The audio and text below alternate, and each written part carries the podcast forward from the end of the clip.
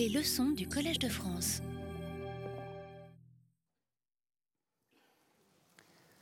Cette séance est la dernière du cycle de ces cours dans le cadre de la chaire de création artistique. Elle est un peu particulière à plusieurs titres.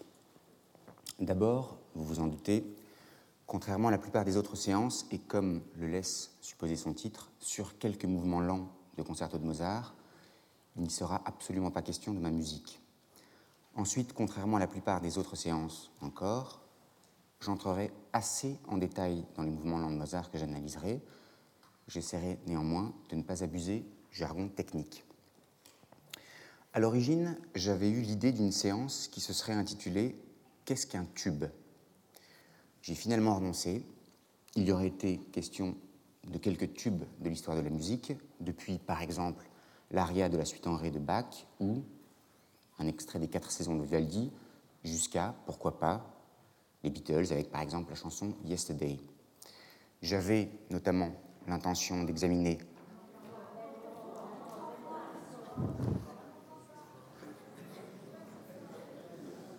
J'avais notamment l'intention d'analyser l'adagio de Barber, le boléro de Ravel, ou bien la pavane pour un enfant de défunte, le concerto d'Aranjuez de Joaquín Rodrigo, le premier mouvement de la cinquième symphonie de Beethoven. Est-ce qu'on entend à peu près? Est-ce qu'on peut monter un petit peu le son encore alors? Il m'aurait fallu sans doute faire tout un cycle de cours sur cette question. Je n'ai d'ailleurs pas totalement renoncé à le faire un jour, mais j'en revois à plus tard la réalisation. Alors apparemment, ce que je vous propose aujourd'hui est un peu moins ambitieux. Je vais examiner les mouvements lents de trois concertos de Mozart, le 17e, le 21e, le 23e. En réalité, c'est peut-être tout aussi redoutable.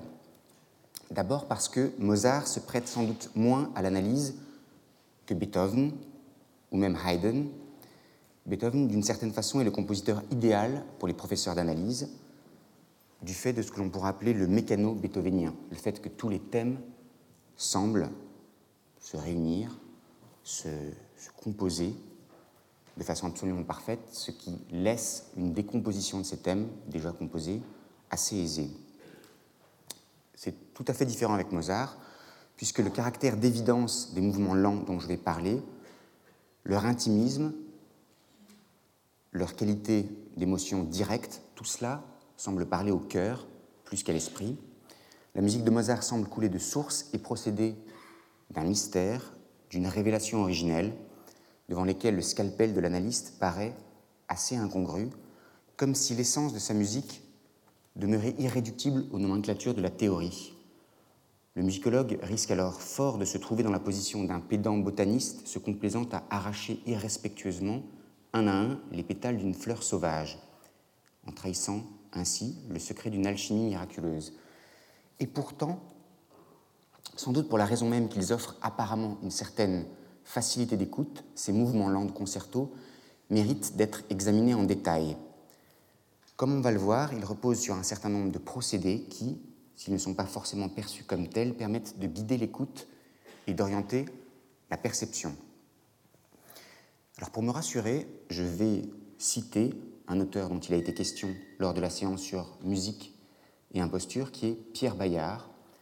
Pierre Bayard, auteur assez iconoclaste, professeur d'université, spécialiste de littérature comparée, qui a écrit des livres comme Le plagiat par anticipation, dont il a été question, Comment parler des livres que l'on n'a pas lus, et qui, dans une œuvre qui s'appelle Comment améliorer les œuvres ratées, nous dit quelque chose qui va peut-être pouvoir nous mettre sur une voie. Je le cite, car tel est bien l'un des intérêts d'une réflexion sur les productions ratées des grands écrivains. Essayer de saisir le génie au travail et pour ce faire s'intéresser à ces moments de fatigue ou d'inattention, alors que l'œuvre parfaite, isolée dans sa plénitude, n'offre souvent que peu de prise à la réflexion. L'œuvre ratée, par son échec même, dévoile une partie des mécanismes de la création et permet de comprendre cette alchimie improbable qui préside à la réussite littéraire. Alors, à contrario, effectivement, on peut se dire que quand on a affaire à des chefs-d'œuvre absolus, comme ces trois mouvements dont il être question, il est difficile de savoir par quel bout les prendre. Le choix d'analyser ces trois mouvements tient au fait que je pense qu'il s'agit bien sûr de certains des plus beaux moments de l'histoire de la musique, mais tous ne sont pas également célèbres, même si certains peuvent être considérés précisément comme des tubes. Je vais commencer par le 23e concerto, qui est peut-être le plus connu, et je vais avoir l'occasion de rappeler certains des thèmes du premier mouvement. À propos du mouvement lent, Olivier Messiaen, dans des notices qu'il a écrites à l'occasion d'une série de concerts donnés à Paris en 1964 par sa femme Yvonne Loriot, écrit ceci. Le mouvement lent est une sorte de sicilienne ou de forlane lente, rêveuse, affaissée, se complaisant dans son désespoir.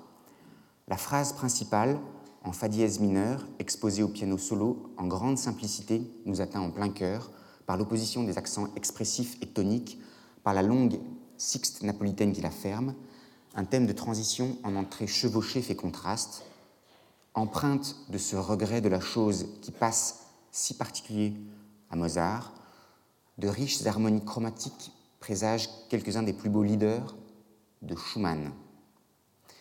Alors, si je prends le début de, de ce mouvement,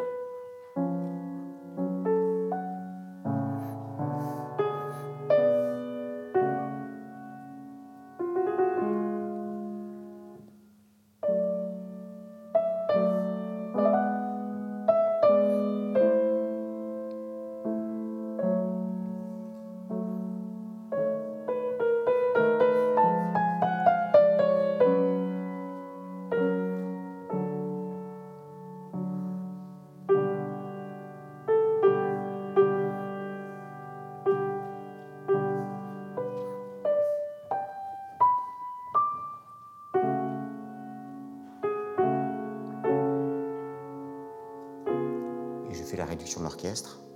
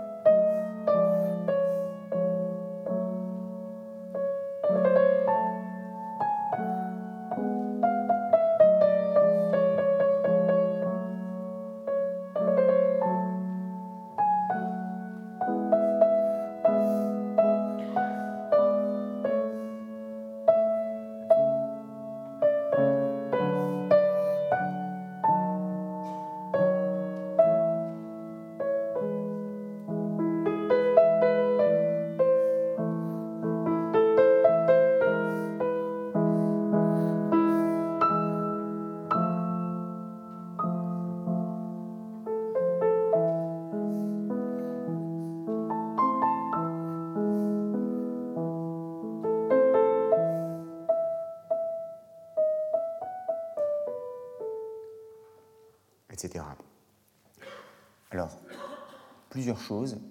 La toute première, qui est assez singulière, c'est qu'on a l'impression que Mozart fait très exactement ce qu'il ne faut pas faire. Je m'explique. Évidemment, je suis un peu provocateur. Les règles de l'harmonie classique nous enseignent que lorsque on veut bien disposer un accord, il faut qu'il soit assez écarté dans le grave et resserré dans l'aigu. Typiquement, avec ce début, ça sonnerait bien, en toute rigueur, si c'était par exemple ou encore mais avoir une tierce dans le grave, ce creux important et la note aussi loin qu'à une dixième dans l'aigu, la note du chant, c'est très très mauvais. En théorie, c'est vraiment pas ce qu'il faut faire. Alors, comme Mozart est facétieux. Non seulement il commence par une disposition qui n'est pas la bonne, mais il va faire ensuite quantité de choses qu'il ne faudrait pas faire. Qu'est-ce qu'il ne faut pas faire? Par exemple, continuer d'avoir qui grognerait dans l'extrême grave, avec encore une fois une grande distance entre la main gauche et la main droite, ce qui suit. Donc.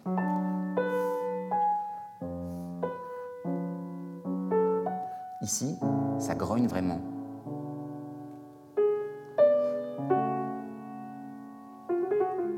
Il fait encore une autre chose un peu plus tard, c'est au moment où on a ce deux en deux. D'abord, on a toujours dans le grave cette chose qui normalement doit sonner très mal, qui sonne apparemment nettement moins bien que, ou encore que.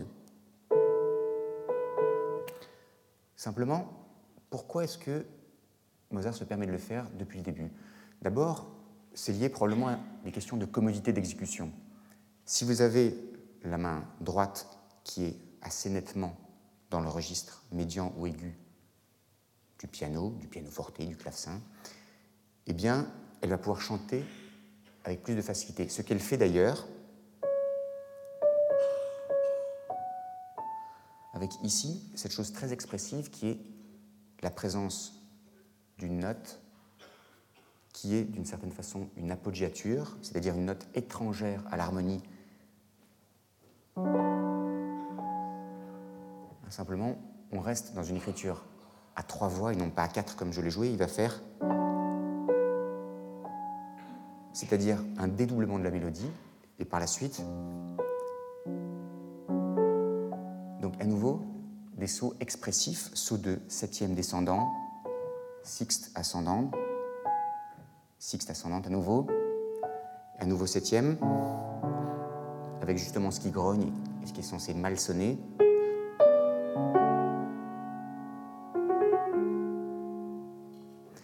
Et puis, lorsqu'on a ça dans le grave, ici, même principe de deux en deux, avec cette dissonance très expressive, le La dièse fait dissonance avec le La bécard, dissonance savoureuse, et une fois c'est bien, deux fois c'est encore mieux, surtout quand on répète la note pour bien entendre la dissonance, ce qu'il fait.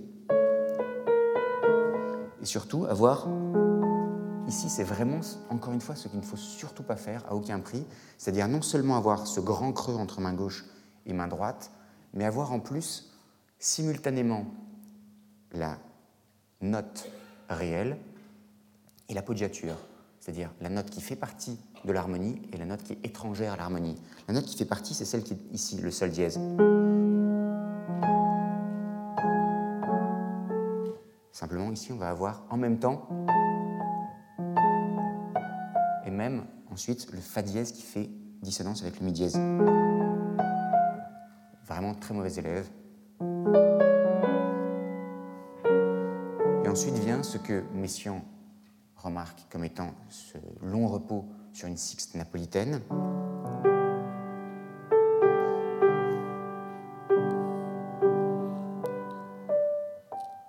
qui paraît être comme suspendu dans le vide pour, après un très très long saut très expressif, et après ce saut seulement, se résoudre. Alors qu'est-ce que c'est qu'une sixte napolitaine? Sans entrer trop dans la technique, c'est l'abaissement en mineur du deuxième degré. Au lieu d'avoir suivant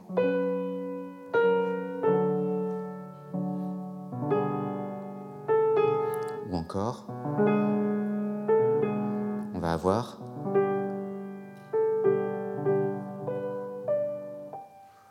donc c'est assez curieux parce que on est dans une tonalité mineure avec tout ce que cela peut impliquer de douleur, en l'occurrence probablement, presque de souffrance ou de fragilité, ça dépend un peu des moments.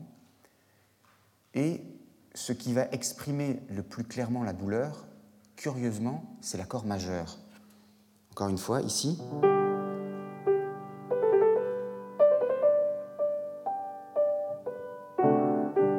On est sur un accord majeur, mais ce degré qui précède la cadence,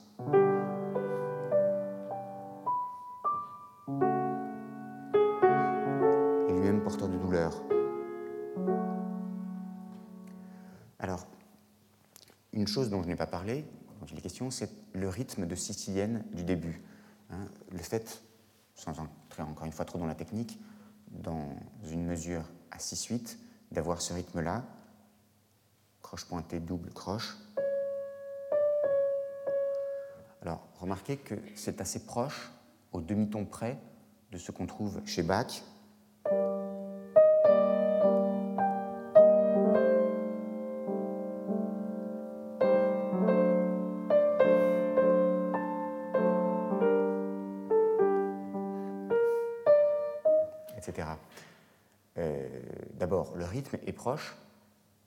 le sentiment des notes répétées, la structure harmonique en fait est identique. Hein, si je transpose ce que fait Bach, c'est exactement la même structure qui sera celle-là.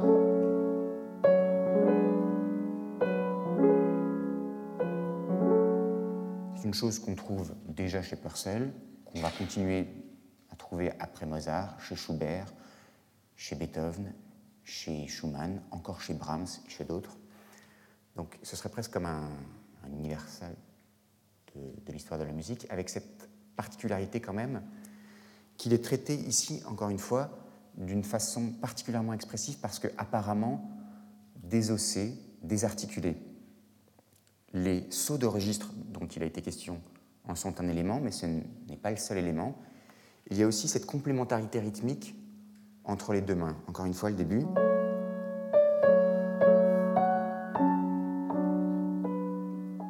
Ici, c'est la main gauche qui va marquer le temps, la main droite, le deuxième temps seulement. Et puis,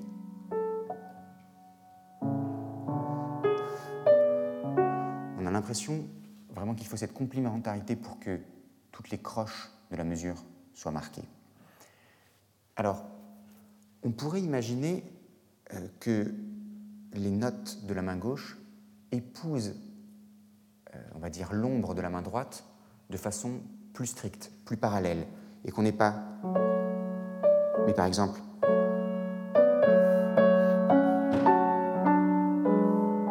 quelque chose comme ça. Pourquoi est-ce que c'est moins bien? Pourquoi est-ce que c'est même nettement moins bien? Pour plusieurs raisons. La principale, à mon avis, c'est qu'encore une fois, ce que l'on veut, c'est avoir le sentiment d'une mélodie extrêmement expressive et qui ait son autonomie, mélodie qui soit accompagnée. Si on était dans un rapport de quasi-identité entre les deux mains, dans un parallélisme assez strict,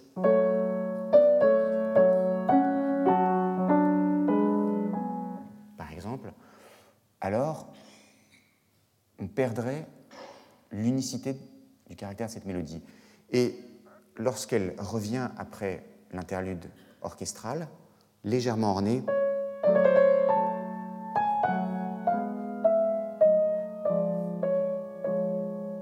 on a à nouveau besoin d'avoir, ici avec ce 2 en 2,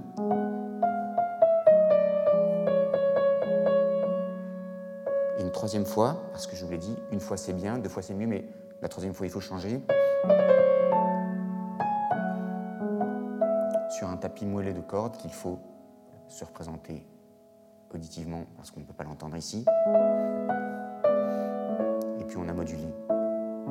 Donc à chaque fois, on a euh, ce sentiment de stabilité, presque de relative monotonie intentionnelle, qui est lié à la main gauche,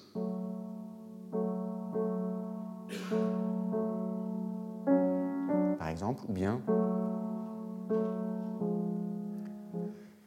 Et on a précisément besoin de ce sentiment d'hyper-régularité pour que les écarts par rapport à cette régularité, qui sont ce que font la main droite, puissent être appréciés. Alors, il y a mille choses à dire. Je voudrais simplement insister sur le fait qu'une fois que finalement on pense s'être installé pour une fois dans une quiétude majeur, dans une tonalité majeure, celle de la majeure, le relatif de Fa dièse mineur.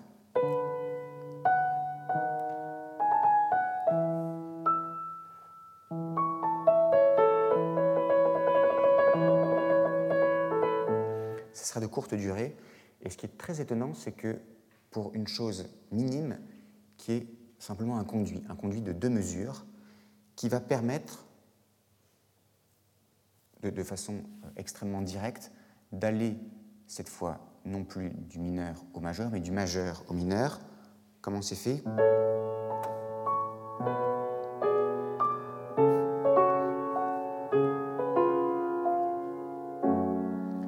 On a encore une fois deux mesures, c'est-à-dire quatre temps, avec, si je schématise,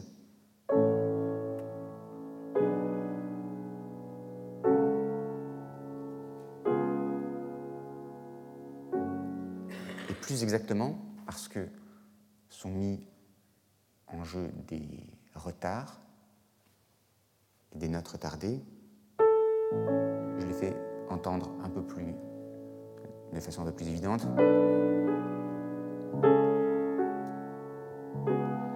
Et on peut revenir au thème principal.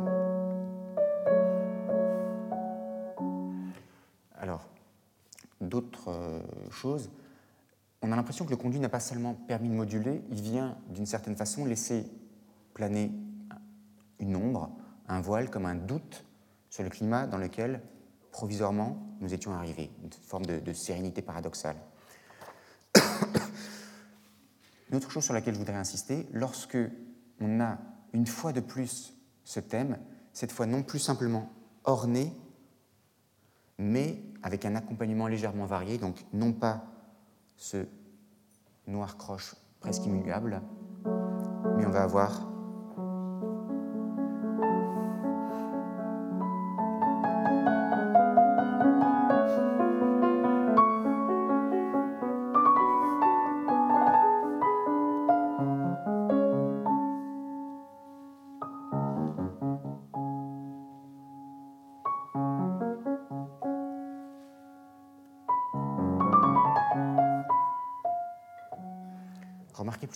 D'abord, il faut imaginer le basson qui va répondre à la main gauche du piano.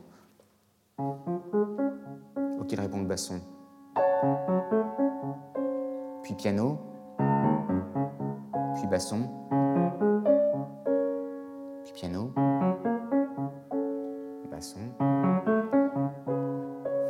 et enfin. Alors pourquoi est-ce que j'insiste là-dessus? D'abord parce que vous l'entendrez à l'orchestre, cette complémentarité rythmique est une béquille, à mon avis, essentielle pour suggérer l'affaissement chromatique dans une harmonie assez chargée, qui est celui que l'on a ici. Pourquoi je parle d'affaissement chromatique? On a ceci.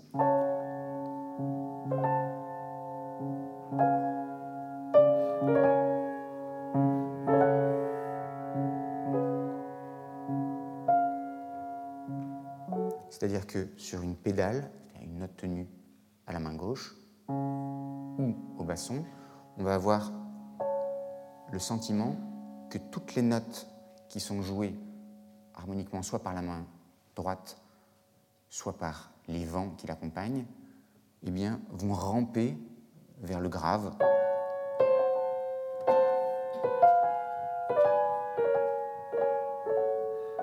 Ce qui contribue évidemment au caractère dépressif de cette fin.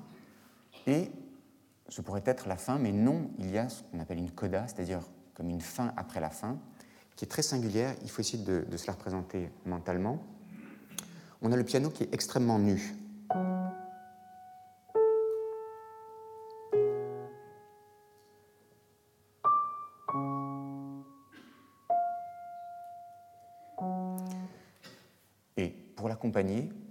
Chose qui est assez doux, qui sont des pids de cordes, donc du quatuor à cordes. Et plus exactement, vous avez les basses qui sont. Mais en même temps, vous avez violon 1 et violon 2 en contretemps qui viennent à nouveau donner un complément rythmique. Donc ça fait quelque chose comme.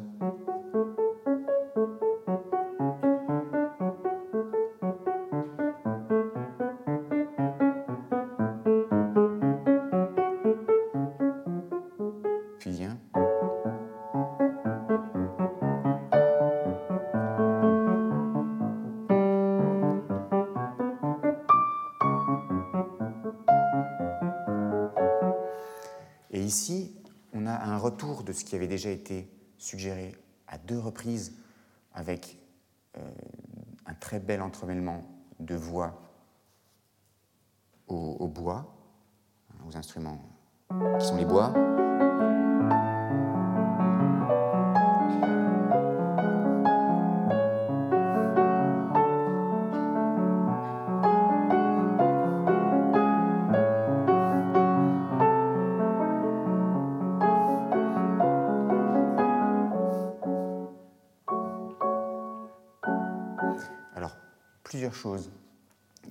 Dans cet entremêlement, euh, ce qui est intéressant, c'est que le piano, lui, est à l'inverse de cette ligne sinueuse, presque tortueuse euh, des basses.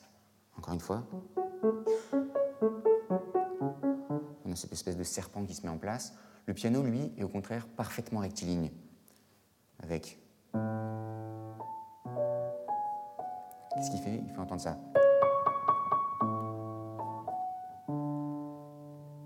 Une fois c'est bien, une deuxième fois c'est encore mieux. La troisième fois sera la bonne.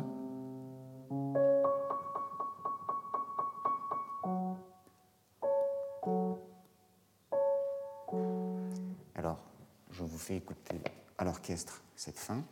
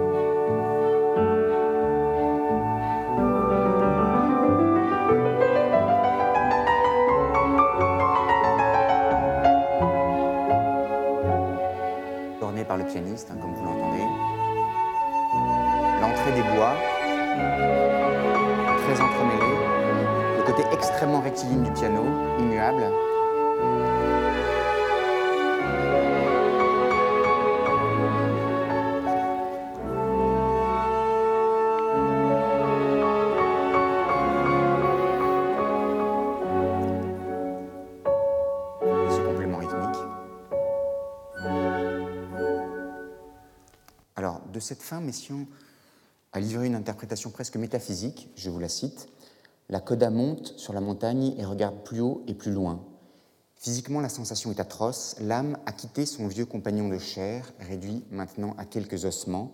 Orchestralement, c'est bien cette sécheresse squelettique que veulent rendre les pizzicati alternés du quatuor. Et voici la prophétie la plus surprenante. La friction entre les pizzi rend le même son, le même coup d'ongle, que certains passages du plus mystérieux de Bussy, je pense aux nuages et à la grotte de Péléas. Fin de citation. On a effectivement le sentiment d'avoir affaire à quelque chose de décharné, comme un squelette de musique. Il n'y a plus d'ornementation, plus de fioritures, du moins écrite. Vous, entendez que Brendel ne se prive pas d'en faire entendre. Et au contraire, c'est presque le degré zéro de l'élaboration mélodique avec ces notes répétées, ce do dont je vous ai parlé. Les do répétés de la toute fin ont effectivement quelque chose du pizz qui les précède et qui les accompagne. C'est aérien, le son se dissipe presque immédiatement après avoir été joué. Encore une fois, rendez-vous compte qu'ici c'est joué au piano, mais si ça l'était au piano forte ou au clavecin, le, son aurait une résonance encore bien plus courte. Est-ce que ça va accentuer le caractère de fragilité de ce que l'on entend? Alors, on peut se représenter acoustiquement ce, dénuement comme une pluie légère, un rideau de pluie, mais le rideau de pluie doit être très fin, très délicat. On est presque cerné par toutes ces cordes qui font entendre ces pizzicato. Je vais maintenant vous parler du 17e concerto, qui est moins connu, assez peu donné au concert, et qui met en jeu des surprises, des coups de théâtre, toutes choses qu'on a tendance généralement à associer davantage à Beethoven ou à Haydn qu'à Mozart.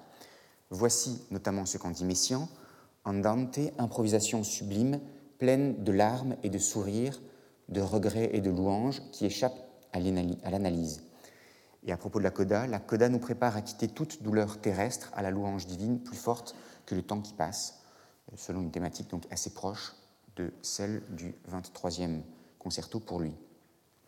Le thème est d'abord confié à l'orchestre, puis au piano. Je vous en donne un aperçu.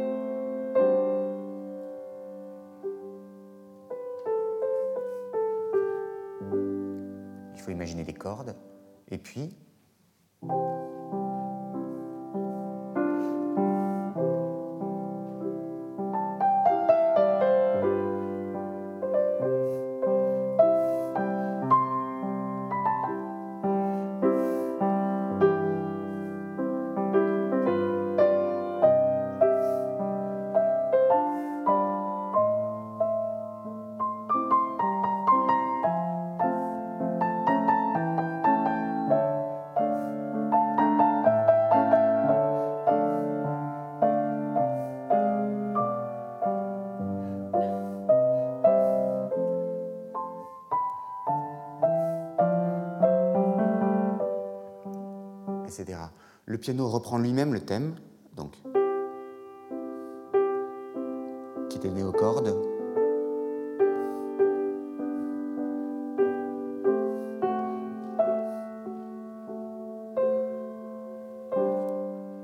Avec un long point d'orgue. Qu'est-ce qu'on peut en dire? D'abord, il s'agit, là encore, d'un affaissement qui joue, pour le coup, de façon très nette sur les notes répétées puissance hypnotique presque des notes répétées. Il est d'une étonnante simplicité, on est à trois temps, dans une écriture à trois voix pour l'essentiel. Rythmiquement, rien de très saillant. Un thème très conjoint, avec juste ce saut de septième un peu expressif. Et puis, cette qui ne se résout qu'assez tard. Et ici, il y a une chose très singulière qui est un changement d'éclairage subi en passant du majeur au mineur.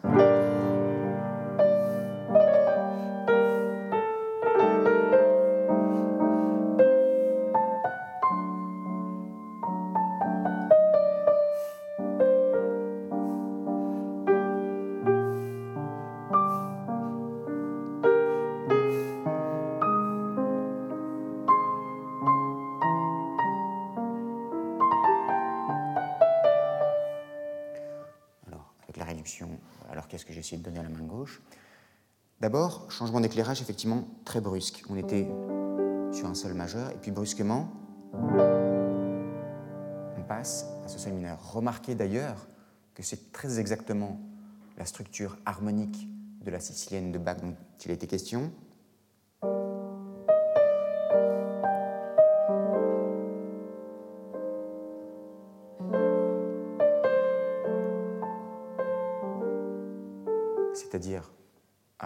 Un demi-ton près celle du mouvement du 23e concerto, ce qui fait ici.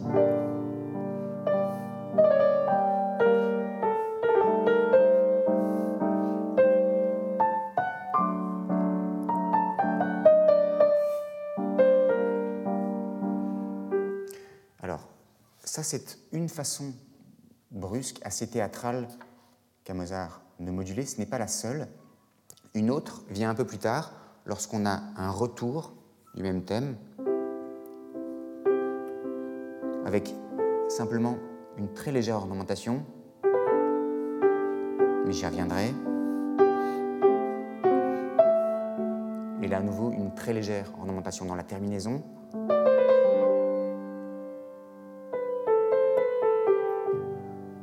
Et il va prendre le risque d'aller encore plus loin dans la modulation.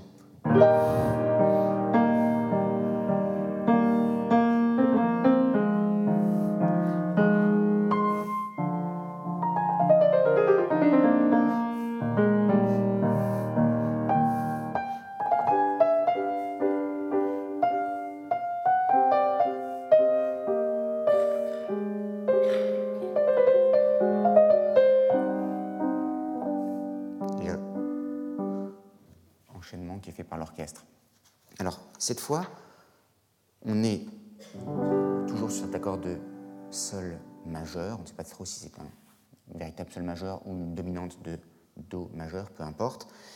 Et il va moduler par note conjointe, le sol est conjoint, et on est là-dessus et on va sur ce qui est une modulation assez hardie que Schubert après Beethoven feront fréquemment, mais qu'on trouve assez peu chez Mozart. Entre-temps, il y a eu quelque chose d'assez singulier d'ailleurs. Alors que l'orchestre faisait lui-même entendre ce thème, en tout, on l'entend cinq ou six fois, ce qui est beaucoup, mais c'est un thème sublime dans son incroyable simplicité. Entre-temps, on a eu un intermède en mineur. Tout le reste, ou presque, est en majeur, à part le seul mineur dont il est question. Et qu'est-ce qu'on va avoir? Ce thème très dépouillé, presque nu,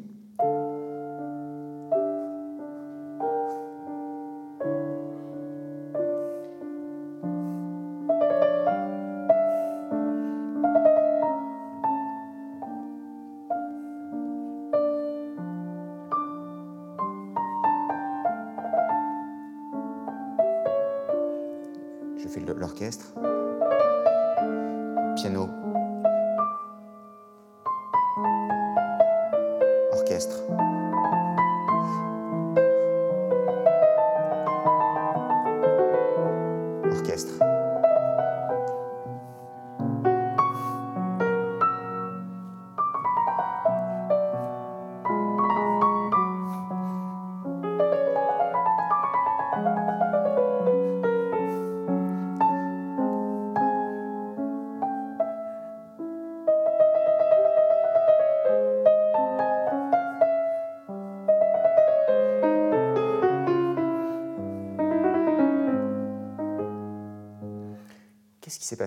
Il s'est passé beaucoup de choses. D'abord, on avait ce thème étonnamment simple, puisque c'était en réalité comme une succession de sixtes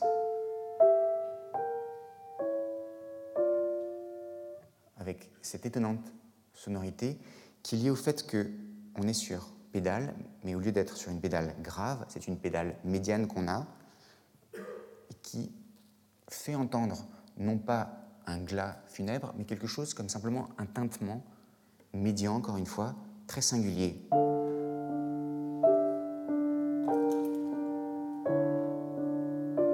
Il se poursuit, il se poursuit encore, il se résout, il continue.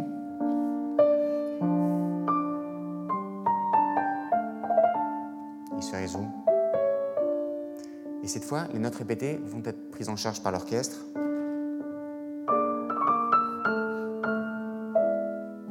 Réponse du piano. Orchestre. Qu'est-ce qui se passe? À nouveau, on a des intervalles dont on peut dire qu'ils sont presque de plus en plus expressifs à chaque fois. D'abord simplement une tierce, puis une quinte diminuée, puis une octave.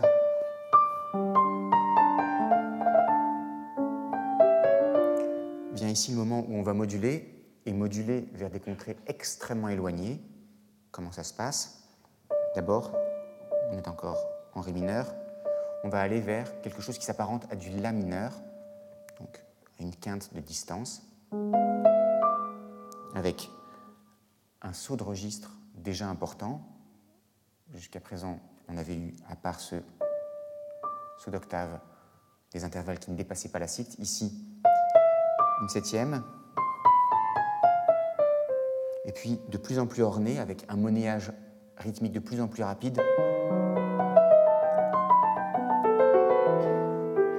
Et ensuite, ces sauts incroyables, qui ne sont même plus des sauts d'octave, mais des sauts de dixième, c'est-à-dire une, euh, pardon, pas de dixième, de douzième, c'est-à-dire de quinte redoublée.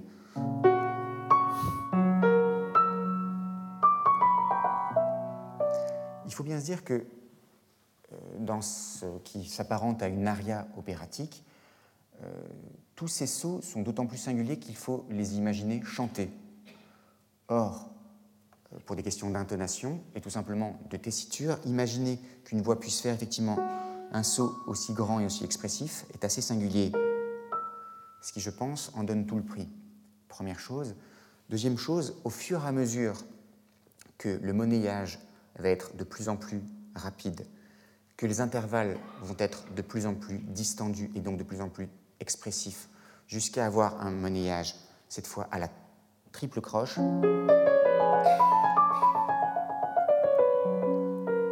On s'est éloigné de notre point de départ. On était en Ré. On flirte avec la mineure, puis avec Mi mineur, puis avec Si mineur.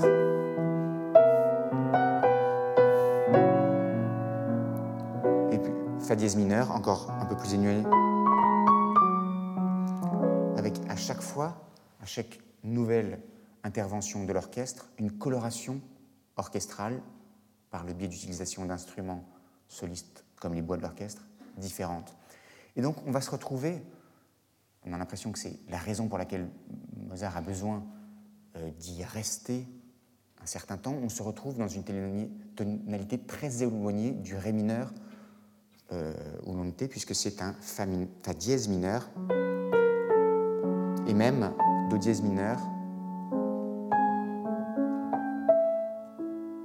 Donc, on est tellement loin qu'il faut, on va dire, jeter l'encre et donc s'arrimer pour montrer qu'on est bien dans cette tonalité et pas ailleurs le chemin qu'on a parcouru nous a effectivement emmené quelque part.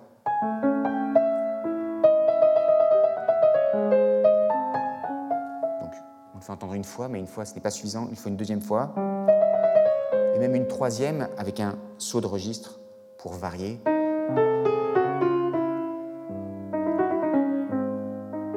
Et ici, va se passer quelque chose dont on ne peut avoir qu'une idée très amoindrie lorsque c'est réduit au piano, mais je vais essayer de vous faire entendre l'orchestre. On est donc extrêmement loin. On est sur une dominante de Do dièse mineur et on veut rentrer au bercail, c'est-à-dire vers Do majeur. On ne pourrait presque pas imaginer d'être plus loin que là où on est arrivé, ce qui est assez singulier encore une fois.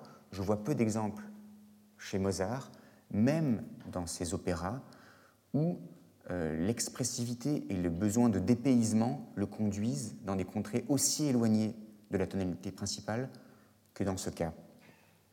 Ici, comment ça se passe? Une fois qu'on est effectivement sur cette dominante de Do dièse mineur, il va bien falloir rentrer chez soi. Et les notes répétées vont être d'un grand secours. Musique très singulière parce que vous allez l'entendre, ce n'est plus une musique mélodique, ce n'est même plus une musique thématique, c'est une musique purement harmonique. Comme si le trop-plein de mélodie et d'ornementation qui avait précédé obligeait le compositeur, par compensation, à se concentrer désormais presque exclusivement sur la dimension harmonique. D'abord, autre schubertisme, si on veut parler de, de, plagiat par anticipation, qui va consister en la minorisation de l'accord dans lequel on est.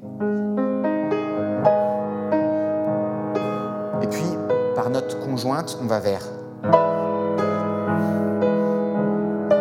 par notre conjoint. Et on est rentré au bercail, fortissimo, le piano peut-être enfin triomphateur, ce que je vous ai joué il y a quelques minutes. Alors, qu'est-ce que ça donne lorsque c'est magnifié par l'orchestre?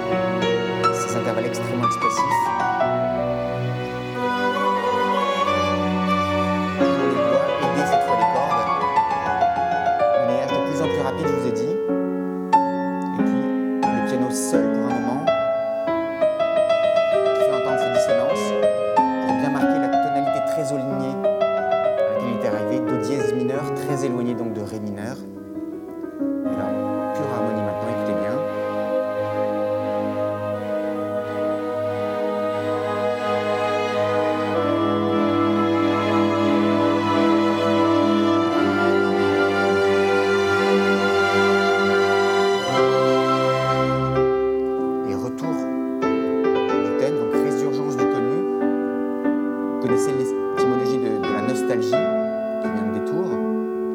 Ici, on a besoin d'être passé par tout ce chemin pour apprécier cette résurgence du connu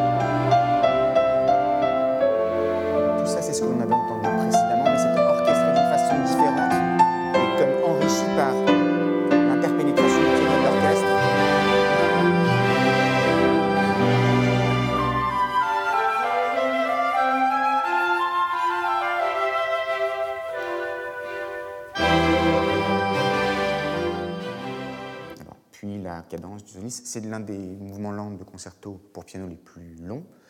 Il dure euh, près de 10 minutes, même un peu plus de 10 minutes, dans cette version ici avec Moret Peria. Alors, euh, tout dernier concerto, fragment de concerto dont je voudrais vous parler, c'est peut-être là pour le coup l'un des plus célèbres. C'est le, 21e. Euh, j'ai assez peu parlé jusqu'à présent d'orchestration. Je vous ai dit que euh, l'un des moyens à disposition du compositeur pour, on va dire, colorer différemment et ajouter une touche de diversité à sa musique, c'était d'utiliser les solistes dans l'orchestre. Comme il n'y aura jamais de violon solo, de d'alto solo en son temps, euh, ce peut être le basson par endroit, euh, la clarinette, le hautbois s'ils sont là, la flûte, etc. Le plus important, en vérité, quand il s'agit d'orchestration, ce n'est pas tellement comment on colore tel ou tel thème, c'est plutôt euh, parce que l'intérêt pour les questions de timbre instrumental existe assurément avant Mozart, par exemple euh, chez Handel. L'important, c'est plutôt la question de la séparation des groupes instrumentaux. Un groupe instrumental donné, bois, cordes ou, le cas échéant, piano, qui est un groupe instrumental à lui tout seul, correspond une fonction donnée. Messiaen parlait de personnages rythmiques, on pourrait par analogie parler de personnages instrumentaux ou de personnages orchestraux pour suggérer ces blocs instrumentaux qui vont avoir telle ou telle fonction. C'est même assez étonnant quand vous euh, regardez en détail une orchestration chez Mozart, à quel point elle est finalement logique, absolument parfaite, comme chez Ravel, chez Mathieu par exemple, mais d'une très très grande logique. Alors, dans le cas du 21e concerto, pour le coup, euh, un mouvement lent assez connu, je vous cite à nouveau ce qu'en dit Messiaen. Dès le départ de l'andante, le timbre des cordes en sourdine, l'emploi des pizzi dans les basses, la noblesse pathétique du thème nous avertissent qu'il va se passer quelque chose. La phrase est en quatre périodes, et il précise la troisième période a enfin sa vraie mélodie qui descend en quinte diminuée et juste et remonte douloureusement sur des harmonies chromatiques et dissonantes, invraisemblablement modernes, entre guillemets, c'est lui qui met les guillemets, a signalé notamment une neuvième mineure avec sixte mineure et une septième diminuée sur pédale de dominante avec friction entre un fa dièse et un fa sonorité déchirante dont les couleurs hésitent entre le violet sombre et la nuit. Et Messiaen, atteint de, synopsie ou de synesthésie, qui voyait euh, des couleurs dans les accords. Je, vais un petit peu insister euh, sur ces enchaînements si singuliers et sur ces dissonances. À propos de, ce début que vous avez certainement tout en tête, mais que je vais vous faire euh, écouter encore une fois, j'aimerais vous en détailler les, les ingrédients, ce que j'appellerais les ingrédients faute de mieux. Alors, je vous fais écouter ce début.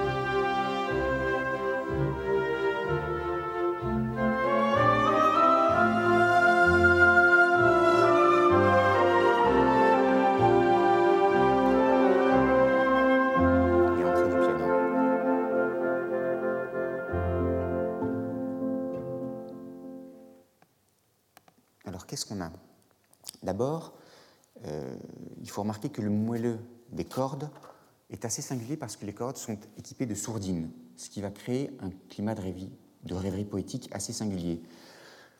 Ensuite, le mouvement ne cesse jamais, il semble tourner sur lui-même, toujours grâce à ces fameuses notes répétées dont il a déjà été question, et le mouvement giratoire qu'on croit entendre est sans cesse entretenu et renouvelé.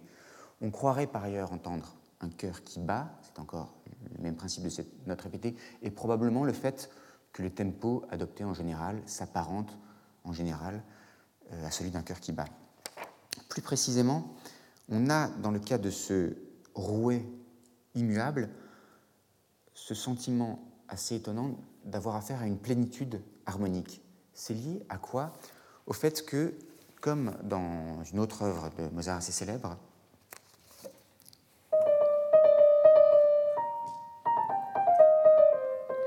on va avoir un accompagnement où Mozart n'hésite pas à dédoubler les altos, à les diviser. En l'occurrence, c'est. Ici, qu'est-ce qui se passe Pour qu'on puisse avoir suffisamment d'harmonie, malgré le fait que violoncelle et contrebasse vont être déjà occupés par les pids qui font, le violon fait entendre sa mélodie, les violons, tout ça, imaginez en accompagnement quelque chose de ternaire. 1, 2, 3, 1, 2, 3, ce qui va rendre 2, 3, 1, 2, 3, 1, 2, 3, non pas le triolet de croche, mais les doubles croches de la mélodie. 1, 2, 3, 4. Assez singulier, puisqu'on va avoir, en même temps que ce rythme ternaire immuable, des, des doubles croches. Et dédoublement, donc, pour qu'on ait quelque chose d'assez plein, avec deux altos, alto divisé, plus les violons.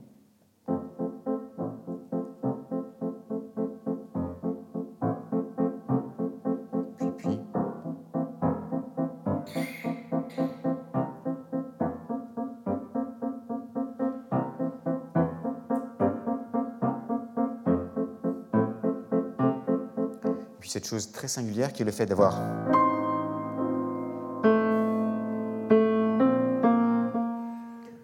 qui est encore plus singulière quand c'est confié un peu plus tard au piano. Pour quelle raison? Tout simplement parce que là encore, Mozart fait très exactement ce qu'on ne devrait pas faire en théorie si on respectait à la lettre les principes de l'harmonie classique. Pourquoi? Lorsque c'est donné au piano, donc un peu plus tard,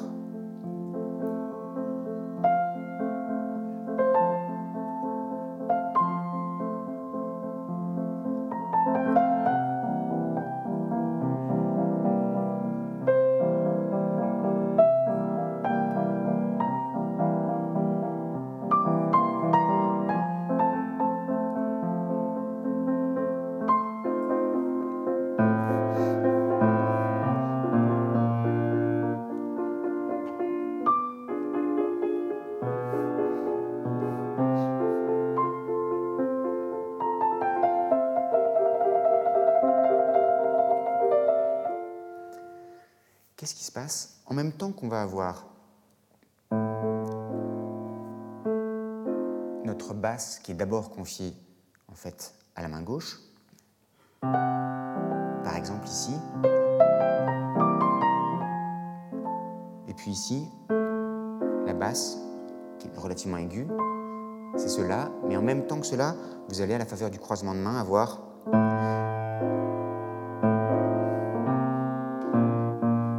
très étonnante qui est le fait d'avoir la note appoggiaturée, c'est-à-dire la note qui fait dissonance par rapport à la note réelle, la note qui est étrangère à l'harmonie, mais vous l'avez sous l'harmonie elle-même, c'est-à-dire que vous avez simultanément la note appoggiaturée et la note dont elle a l'appoggiature. Dans un sens, ça se trouve relativement fréquemment. Si j'ai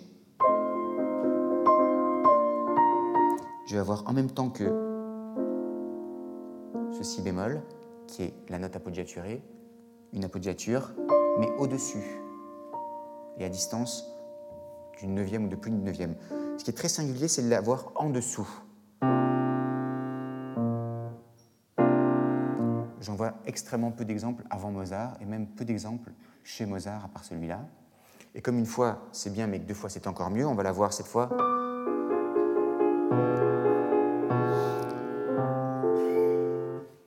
Fois jusqu'à revenir au point de départ.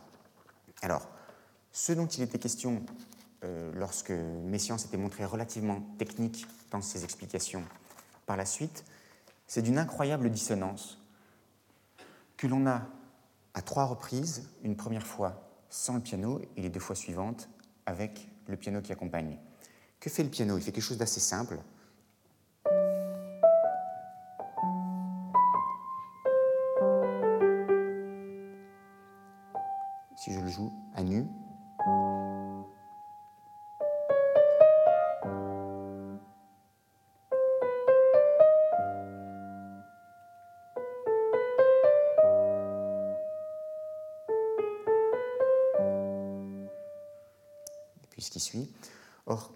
Avoir en dessous Quelque chose de très singulier. Je vous le joue au ralenti. On pourrait imaginer un accompagnement qui serait relativement simple et qui irait dans le sens euh, de cet affaissement selon le cycle des quintes dont il a déjà été question. Ce qui ferait quelque chose comme. Donc,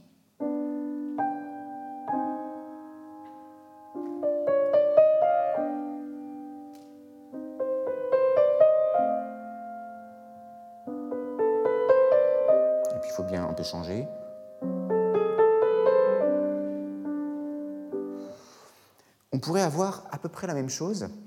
Donc là, vous voyez, hein, on, garde les, les principes de symétrie. Tout le monde descend. Ou bien, avec un décalage,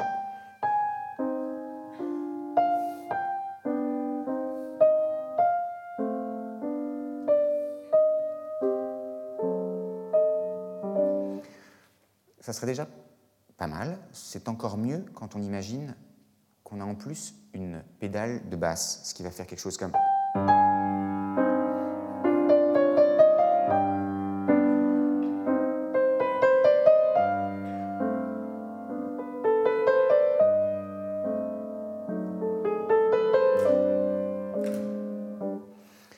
Mais ça n'est pas tout c'est une chose qu'on trouverait, qu'on trouve de temps en temps chez, Mozart, qu'on trouvera beaucoup plus chez Schumann par exemple, et vous l'avez déjà chez Mozart.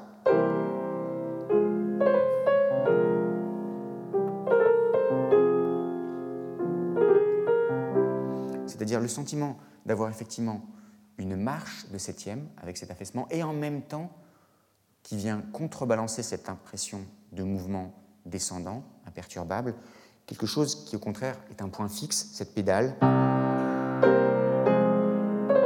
qui se maintient coûte que coûte, quelles que soient les harmonies, et qui vient enrichir chacune des harmonies.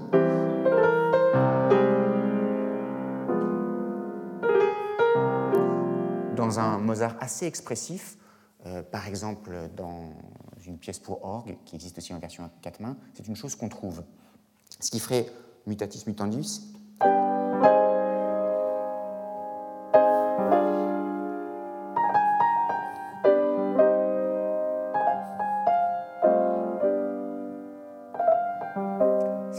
déjà une harmonie assez riche. Mais Mozart ne se contente pas d'avoir ça. Il va confier certains instruments à la reprise de ce thème. Un peu plus tard, c'est le basson qui va l'avoir. Il va confier le soin d'avoir en même temps que cette ligne descendante un contre-champ ascendant qui va faire d'horribles dissonances. Alors méfiez-vous, euh, sensibles s'abstenir. Qu'est-ce que ça va faire Si j'essaie de le décomposer lentement?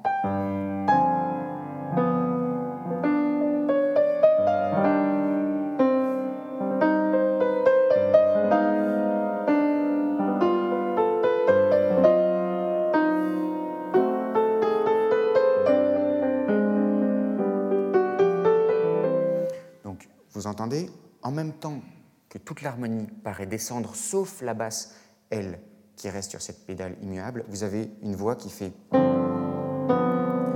qui va avoir tendance plutôt à monter.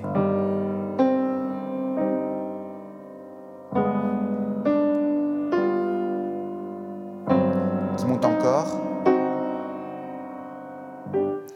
Et ce qui est étonnant, c'est que à chaque fois que un degré est franchi, qu'un palier est franchi, la dissonance à laquelle on a affaire va être différente et toujours un peu plus accusée. La première fois, elle n'est pas si accusée que ça.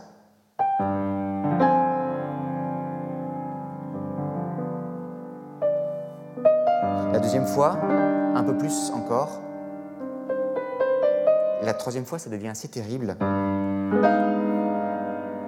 C'est-à-dire que vous avez simultanément un Fa, un Mi, un La bémol et un Sol. Mais ça n'est pas tout. Déjà, c'est assez euh, dingue d'imaginer qu'on puisse avoir, c'est-à-dire en réalité simultanément quatre notes conjointes, Mi bémol, Fa, Sol, La. Tout ça s'explique. Encore une fois, le Mi va sur le Ré, les autres notes font partie de l'harmonie. Mais c'est d'une incroyable crudité harmonique. Et ça n'est pas tout, on va aller encore plus loin. Avec cette chose très étonnante. Alors ici, c'est encore pire, on a simultanément un Sol, un Fa dièse, un Fa bécard et un Mi.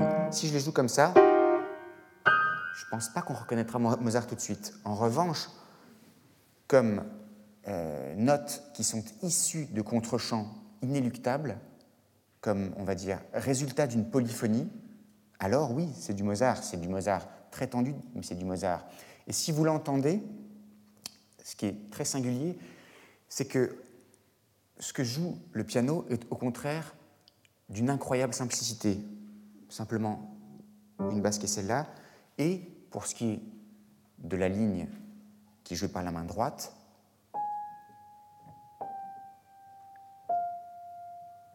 avec certes quelque chose qui vient un tout petit peu orné, qui serait de l'ordre de. Et qui en réalité un peu plus, mais je pense que Mozart a conscience de, euh, du côté extrêmement hardi de ses harmonies, et pour cette raison, pour contrebalancer, il fait en sorte que le dessin mélodique soit lui relativement simple et même relativement apaisé et apaisant. Il y a quelque chose d'assez consolateur dans ce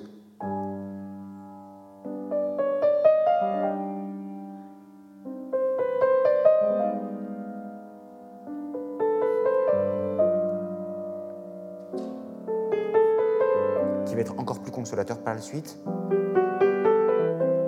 Alors pourquoi est-ce que c'est encore plus consolateur par la suite? Parce que après ces ténèbres, on a quelque chose de, lumineux, et je vais terminer là-dessus.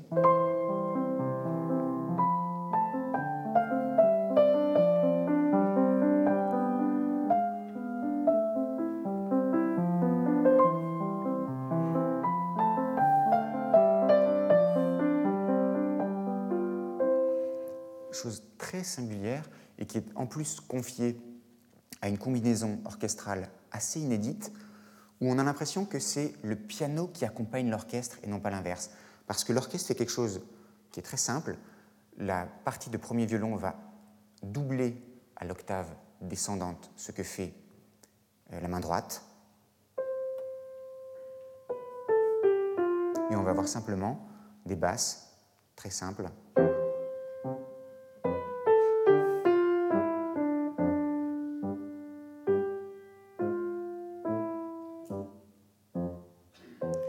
S'éclaire un peu plus avec l'entrée des, bois. Alors, pourquoi, c'est une, question que je laisse un peu à votre sagacité, pourquoi est-ce que ce thème apparaît tant consolateur? Je crois d'ailleurs que Bernstein l'a utilisé dans, dans une chanson, euh, avec exactement cette même harmonie, mais il trouvait ce passage euh, tellement tendre qu'il a euh, cherché à l'incorporer à une song dont il était l'auteur. Qu'est-ce qui se passe? Pourquoi est-ce que c'est si, euh, si brusquement, on va dire, lumineux? Encore une fois, ça tient évidemment au fait qu'on sort de ténèbres euh, particulièrement sombres, obscures, et euh, on a brusquement quelque chose comme une harmonie transparente. Stricto sensu, et sans entrer trop dans leur cuisine technique, c'est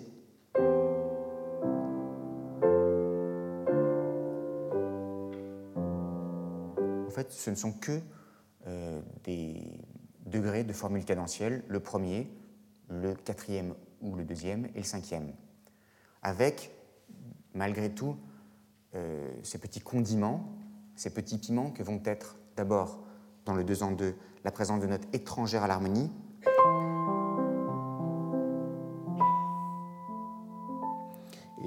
cette note étrangère à distance d'une carte augmentée par rapport à la basse, à quelque chose de très savoureux. Wagner ira plus loin en n'hésitant pas à avoir à la fois la note appoggiaturée et l'appoggiature. Ici, c'est presque le cas, hein, puisque à une fraction de seconde près, on a en même temps que le rouet de triolet de croche à la main gauche entendre le La, le Si là-haut. Donc Si et La ensemble. Autre note étrangère, autre encore. Et donc, malgré cette harmonie transparente, ici, c'est la mélodie qui, brusquement, paraît très légèrement épicée par rapport à l'harmonie.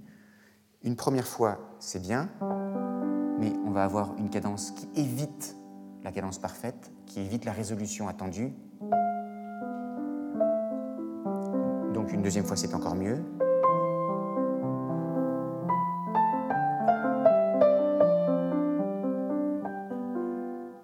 Et c'est seulement la deuxième fois qu'on va avoir effectivement la cadence parfaite. Alors, je ne sais pas si j'ai eu le temps de vous faire écouter ce passage magnifié par l'orchestre. Euh, pas vraiment.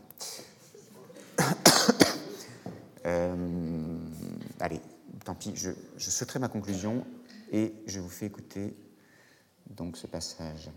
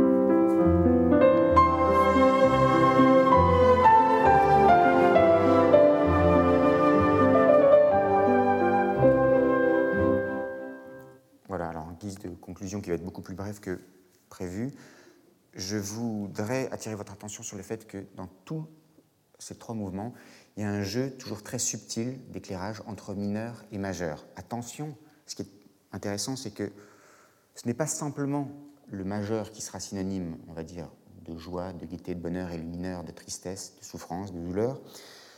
Quand ils sont fréquemment entremêlés, il se passe une chose assez singulière, D'abord, les changements d'éclairage sont parfois très vifs et vous allez avoir une forme de minorisation qui va être comme un voile brusquement jeté sur une harmonie qui sinon paraîtrait trop, transparente, ou bien l'inverse, une majorisation qui aboutit à un effet euh, opposé, contraire. Mais surtout, je pense que Mozart est l'un des très rares compositeurs, avec Bach peut-être, chez qui le mode mineur est parfois consolateur et le mode majeur parfois propre à nous arracher des larmes. C'est pour ça que c'est très intéressant dans ce 17e concerto, que peut-être certains d'entre vous découvrez parce qu'il n'est pas si connu. Si je demande à quelqu'un, a posteriori, dans quelle tonalité il est, je veux bien parier que bien des personnes diraient que c'est dans un mode qui est un mode mineur, alors qu'on est presque en majeur de bout en bout. Simplement, c'est un majeur qui n'a pas ce côté consolateur, réconfortant que peut avoir paradoxalement le mineur chez Mozart. Je vous remercie beaucoup de votre attention. Je suis désolé d'avoir été un peu trop long.